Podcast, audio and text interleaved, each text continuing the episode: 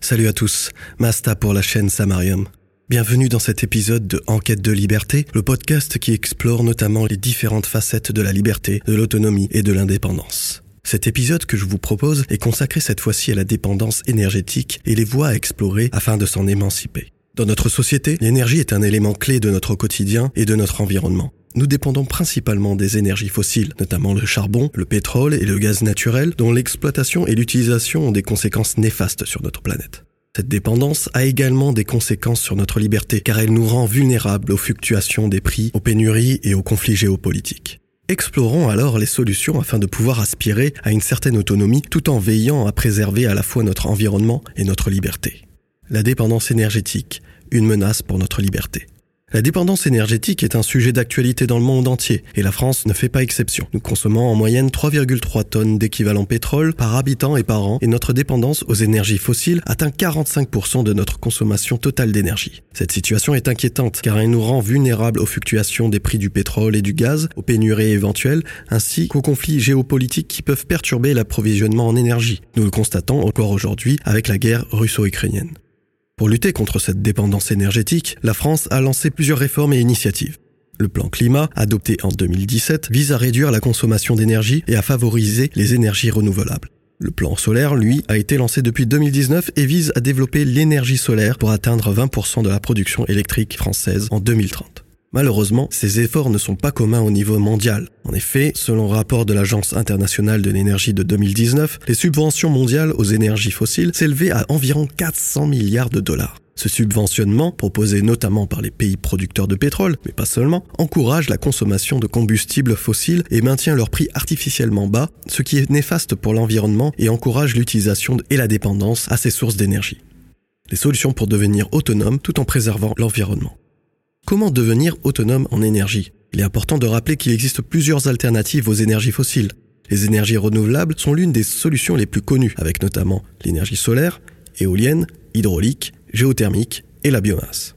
De plus, les avancées technologiques dans ce domaine sont considérables, avec notamment le développement de nouveaux moyens de transport plus propres, comme les voitures électriques, et des nouvelles manières de penser notre vie quotidienne, avec les maisons autonomes et les réseaux électriques intelligents, appelés également smart grids, qui permettent de mieux gérer les flux d'énergie et de mieux comprendre notre consommation.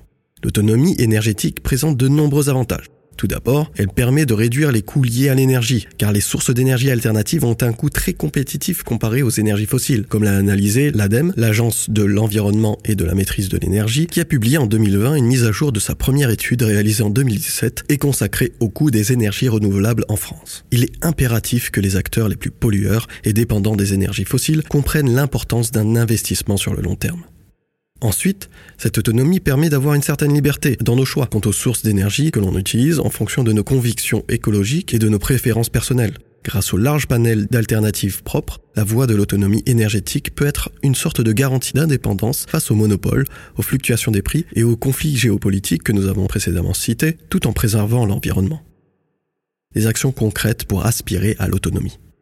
Il existe plusieurs actions concrètes pour devenir autonome en énergie la plus importante et la plus simple à mettre en place, est de réduire sa consommation d'énergie.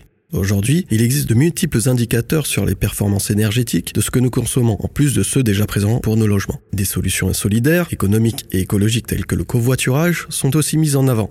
Remettre en question son mode de vie, réfléchir à la notion de confort et consommer autrement constituent des démarches individuelles simples qui nous permettront de réduire nos impacts respectifs sur notre environnement.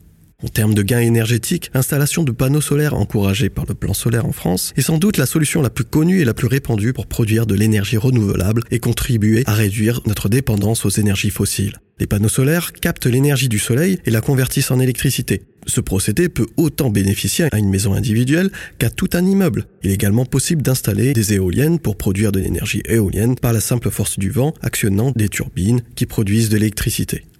Les pompes à chaleur sont une autre solution pour produire de la chaleur et de l'eau chaude en utilisant l'énergie renouvelable. Elles fonctionnent en utilisant la chaleur de l'air extérieur, de la terre ou de l'eau pour chauffer l'intérieur de la maison.